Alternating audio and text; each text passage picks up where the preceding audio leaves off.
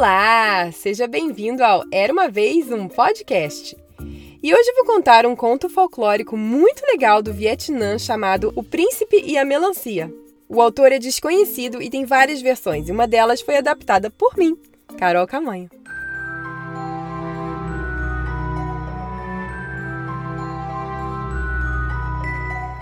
Era uma vez, há centenas de anos atrás, um vendaval que soprou bem forte pela terra do Vietnã que as palmeiras se inclinaram tanto que deixou vários galhos no chão.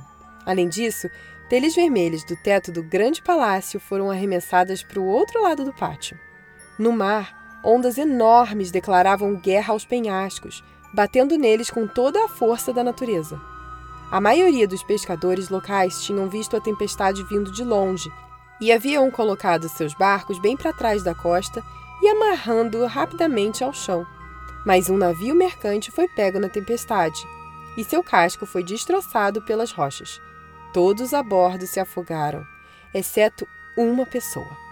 Por um milagre, as ondas carregaram uma cesta contendo um bebê recém-nascido que foi parar na areia da praia não muito longe do grande palácio.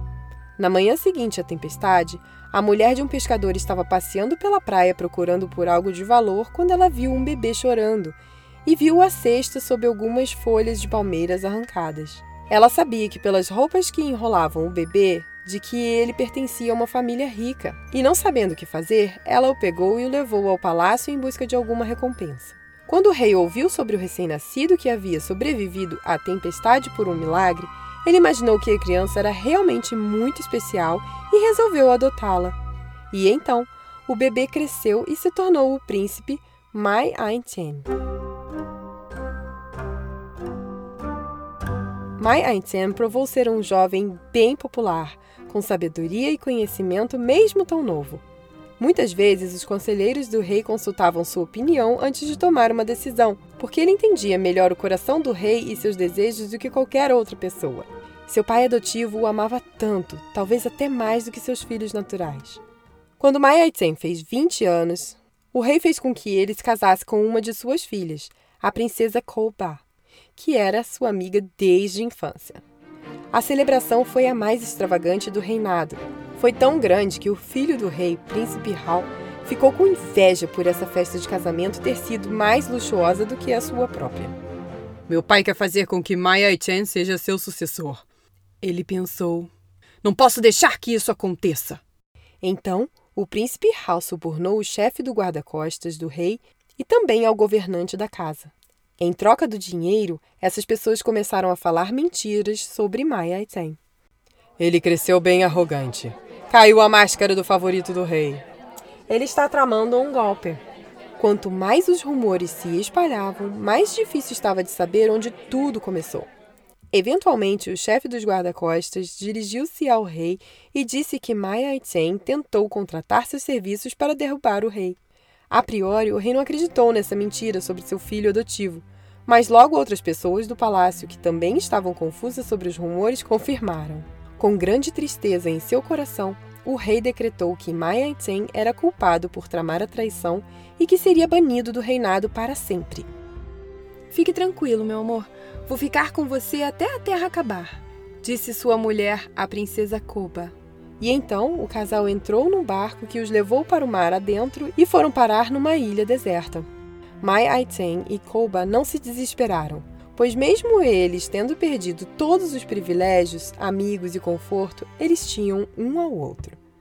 Eles acharam uma fonte com água fresca e construíram uma cabana com folhas e galhos. Fizeram redes para pescar e aprenderam a subir em árvores e pegar bananas e cocos. Mesmo com tudo que eles comiam sendo gostoso e fresco, faltavam em sua alimentação algo especial. Ai, essa noite eu sonhei com um delicioso banquete, disse Koba. Um dia, depois deles estarem na ilha por muitos anos, Maetzen estava andando pelos penhascos quando ele viu um bando de pássaros brigando entre eles. Nossa, o que, que é isso? Por que esses pássaros estão tão excitados? Parecem estar com sementes, disse ele pegando um punhado delas. Quando chegou em casa, espalhou-as no chão, em torno de sua cabana e ao longo do rio. Vários meses depois, durante uma das épocas mais quentes do ano, ele percebeu que começou a nascer umas plantas diferentes no lugar onde ele plantou as sementes. Nas próximas semanas, eles se espalharam como uma vinícola pelo chão e algumas frutas começaram a surgir sob as folhas. E elas se tornaram enormes frutas verdes, como nunca havia visto antes. Ao cortá-las, descobriu dentro uma área macia e vermelha. Ele cortou um pedaço e colocou em sua boca. A fruta derretia em sua língua como nenhuma outra. Caramba! Que delícia! Koba! Koba, meu amor! Você tem que provar essa fruta! Ela veio super animada e, quando experimentou, ficou muito feliz e satisfeita. Hum, nossa, que divina! disse Koba. Foi sua primeira comida especial em sete anos.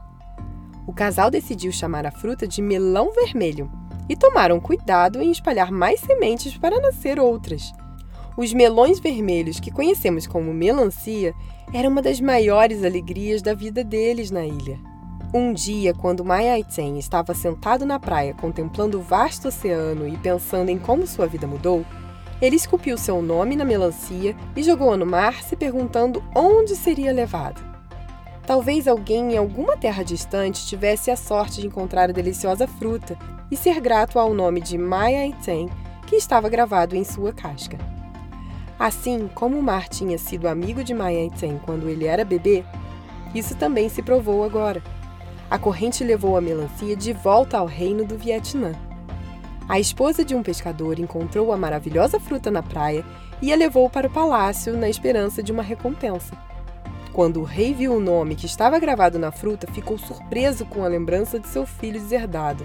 Ele provou a parte vermelha da fruta e achou tão deliciosa que pensou que era o melhor presente que poderia ser dado a um rei, que era tão rico e tinha todos os prazeres que um ser humano poderia desejar. Ele pensou com carinho em Maya Chen e em seu coração ele o perdoou. Duas semanas depois disso, um navio foi enviado pelo rei até a ilha deserta e trouxe de volta ao palácio Maya Chen e Koba. Por fim, o rei entregou sua coroa a Maya Chen, que governou o Vietnã sabiamente e se tornou o rei Wun Von VI. Fim. E aí, gostou dessa história? Eu adorei! E você viu como não foi nada legal o que o irmão do príncipe fez de inventar um monte de história para prejudicar o Mayantzen só porque ficou com inveja dele? Agora, você sabia que por causa desse conto, a melancia é um símbolo de sorte no Vietnã e as pessoas oferecem aos seus familiares e amigos como um presente de ano novo? Legal, né? Bem, é isso. E se você está ouvindo no Spotify, lembre-se de seguir o Era uma Vez um podcast para saber sempre quando tem uma história nova. Se você está ouvindo na Apple Podcast ou iTunes, deixe seu review com 5 estrelas para que cada vez mais crianças possam conhecer nossa história e soltar a imaginação. E não deixe de conferir nosso site era para saber das novidades, mandar um recado ou até uma história. Enfim, vejo você lá também. Beijos e até a próxima história. Tchau, tchau!